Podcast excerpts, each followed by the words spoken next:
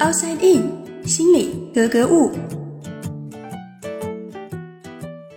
欢迎来到 Outside In，我是冰峰。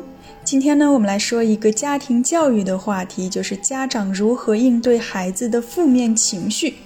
当孩子哭闹的时候，作为家长应该怎么做呢？可能有些家长会赶紧去哄孩子，但好像嗯，怎么也哄不好。也有家长呢会说，哎，别理他，让他去哭，哭累了他自己就不哭了。还有家长可能会面对这种情况会不知所措，不知道该怎么办。那么有没有一些值得我们参考的比较好的方法呢？而那些所谓的错误做法，具体又错在哪里呢？今天我们对话的嘉宾依然是心理专家张华老师。张老师您好，哎，你好。小孩子哭闹是一个比较常见的事情啊，可能每到这个时候，一些家长就会觉得有些头疼了。我到底是踩他好呢，还是不踩他好呢？对，现在呢，可能在这个问题上有两种争议。当孩子哭闹的时候，如果我们立即赶过来，嗯，可能以一种爱的方式就抱着他哄他，很多家长可能会说，哎，这样就娇惯了孩子，将来都以哭的方式来表达他的诉求。但是如果在这个时候我们面对孩子的哭不理会呢，可能又会是非常冷漠，可能不利于孩子的健康成长。似乎我们怎么做，仿佛都会很难达到一种非常完善啊，非常完整。那确实从孩子好管理的角度上来讲，不理会的确会让孩子变得不容易哭泣，嗯，甚至塑造了孩子一种习惯。比如说，孩子可能更多时候以一种更坚强的形式来面对。但是呢，在心理学上呢，我们并不提倡这种做法。哦，因为看似他塑造了一个好习惯，这孩子变得坚强了，但是从建立心理的一种安全感上来讲，它是有负面影响的，它对孩子的心理健康有着非常大的影响。因为哭泣它有两种含义，一种含义呢，就是通过哭来告诉你我有负面情绪，我需要表达我的负面情绪，或者我需要把我的负面情绪做一个宣泄，甚至爆发。那第二个含义呢，就是我需要通过哭泣来引起你的关注，或者说我通过我哭泣来表达我内心的一种诉求，或者向你发出某种信号。那么，当我们不去理会他的哭泣的时候，等于说我会让你的负面情绪没有机会表达，甚至我会制止，会以一种很坚决或者很强硬的方式去制止你的负面情绪的表达。那么，这种负面情绪就会对你自个产生一种影响。而且我制止你的哭泣，等于说我忽视了你对我发出了一种诉求的表达，或者内心求助的一种信号。所以呢，对于一个人的心理健康来讲，既他从安全感上、从爱的这种感觉上得不到，同时呢，他也没有机会去把内心的一种真实的诉求有机会表达出来。那如果不是去阻止他，我只是让他在一边去哭呢？那他也是达到了一个发泄的效果。那么，但是他得不到一种关爱，因为哭泣可以是一种求救信号。而试图阻止哭泣，等于变相的和孩子说：“你不准表达，不准向我表达你的这个负面情绪，也不要向我求救。”等于说是让孩子在压抑自己的情绪。那么孩子自然而然的就认为：“哦，你看，没有人帮助我，没有人支持我，所以他就感受不到这种爱，感受不到这种安全。那从而呢，他可能在以后的生活中容易产生这种习惯性的、经验性的这样一种回避性的行为。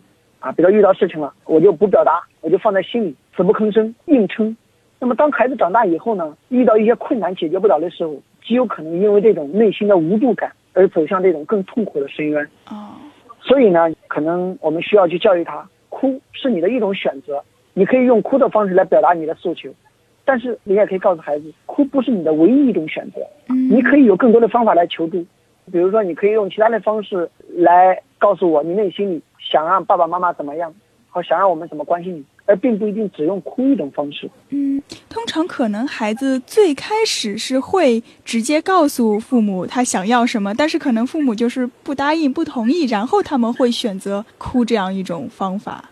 对，往往父母是因为没有去理会到孩子内心的诉求和哭背后的需求，所以呢，父母才会用一种比较激烈的方式啊，很厌恶看到他这种哭泣的方式。嗯，因为每个父母也希望看到孩子好像是愉悦的。所以呢，可能会不接纳那种哭泣，而恰恰这种制止和不接纳，使得这个孩子啊更难以表达内心的诉求，久而久之就开始产生这种回避，以至于以后遇到问题了，自己压在自己的内心里，不再表达。嗯，所以父母可能是要接受孩子哭泣这个事实，但是至于孩子想要得到的东西，可能并不一定完全要给他。对，你可以说。爸爸妈妈知道，当我没满足你这个诉求，没满足你这个愿望，你心里会很不开心，甚至很生气，甚至很难过。如果你觉得你不开心，你可以哭一会儿，爸爸妈妈很爱你，也陪着你，让愿意让你哭。可能他会很伤心的哭，等他哭完了之后，父母可以继续告诉他，你想要这个东西，那为什么不给你？那这样一种方式，既让孩子感受到了一种强烈的爱，同时又有机会让孩子这种负面情绪得到一种发泄，得到一种宣泄，而不是窝在内心里压抑自己。同时呢，你又有机会能够了解到孩子内心真正的诉求。就是孩子哭是一件事情，孩子想要什么，你给不给，可能是另外一种处理的方式。就是对于他的哭，你要首先是一种接受的态度。对，就是不管怎么样，对于家长来讲，有时候不愉悦的情绪，那也是属于孩子的，我们也需要接纳，因为这样孩子在你身上，他看到了父母的一种接纳。而作为父母呢，当我们做到了这些之后，对于孩子来讲，也是一种积极的回应，那也让孩子学会了对于情绪的一种表达。可以说是一举多得啊！嗯，好的，谢谢张老师。我们说，家庭教育很大程度上是可以影响孩子长大以后的性格以及行为处事等等的。所以，有些家长可能会说：“哎，为什么我的孩子长大了就不爱跟我说话了呢？他心里想些什么，我也完全不知道。”那通过刚才的对话，家长们或许也可以从中找到一些原因。教育孩子并不是一件简单的事情，在生活当中呢，我们也常常会看到一些可能未必妥当的做法。那这些做法有什么问题？背后又可能隐藏了怎样的心理逻辑呢？我们也来听二级心理咨询师四月的分享。我们传统处理孩子情绪的方法一般有四种类型。第一种交换型，用具有吸引力的事物去换取孩子停止某种情绪。这类家长一般不希望愤怒或者哀伤情绪控制自己的生活，所以也不愿意这类情绪控制他们的孩子。所以在他们看来，孩子的注意力如果离开那些情绪，就可以摆脱他们。第二种叫惩罚型，对孩子的情绪表现感到不满，加以责骂或者是恐吓。这类家长往往认为，如果不责骂或者处罚孩子的负面情绪表现，将会失去孩子的控制，或者担心会培养出孩子的坏脾气。第三种叫冷漠型。这类家长接受孩子的情绪表现，但是没有积极的引导，任由他自己去处理。这类家长可能抱着不管孩子变得怎样，我们都爱他的信念就已经足够了，但是没有意识到，光有无限的爱，既不能帮助孩子解决问题，又不能教会孩子正确处理情绪的方法。第四种叫做说教型，就是喋喋不休的给孩子教条的训导，不理会孩子的情绪表现。这类家长认为，人生里的种种事情只需要凭借理性去处理，只要明白了那些道理，情绪就自然会消失。其实，EQ 型的家长往往会愿意鼓励孩子去对情绪诚实，并且将它视作和孩子加强沟通的良好机会，教导孩子以非破坏性的方式表达负面情绪。当家长转变为 EQ 型家长，孩子会更愿意主动的、自觉的去培养自己正面和健康的言行。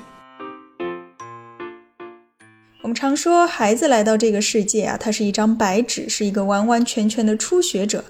而事实上呢，当家长成为家长的那一刻，他们也是初学者。只是很多时候啊，我们可能自以为自己什么都懂，什么都对。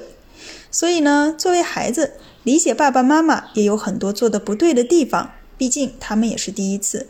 而作为父母呢，放下高高在上的姿态。认真的听一听孩子的需求，因为在如何对待孩子这个问题上，我们可能并不比孩子们了解的更多。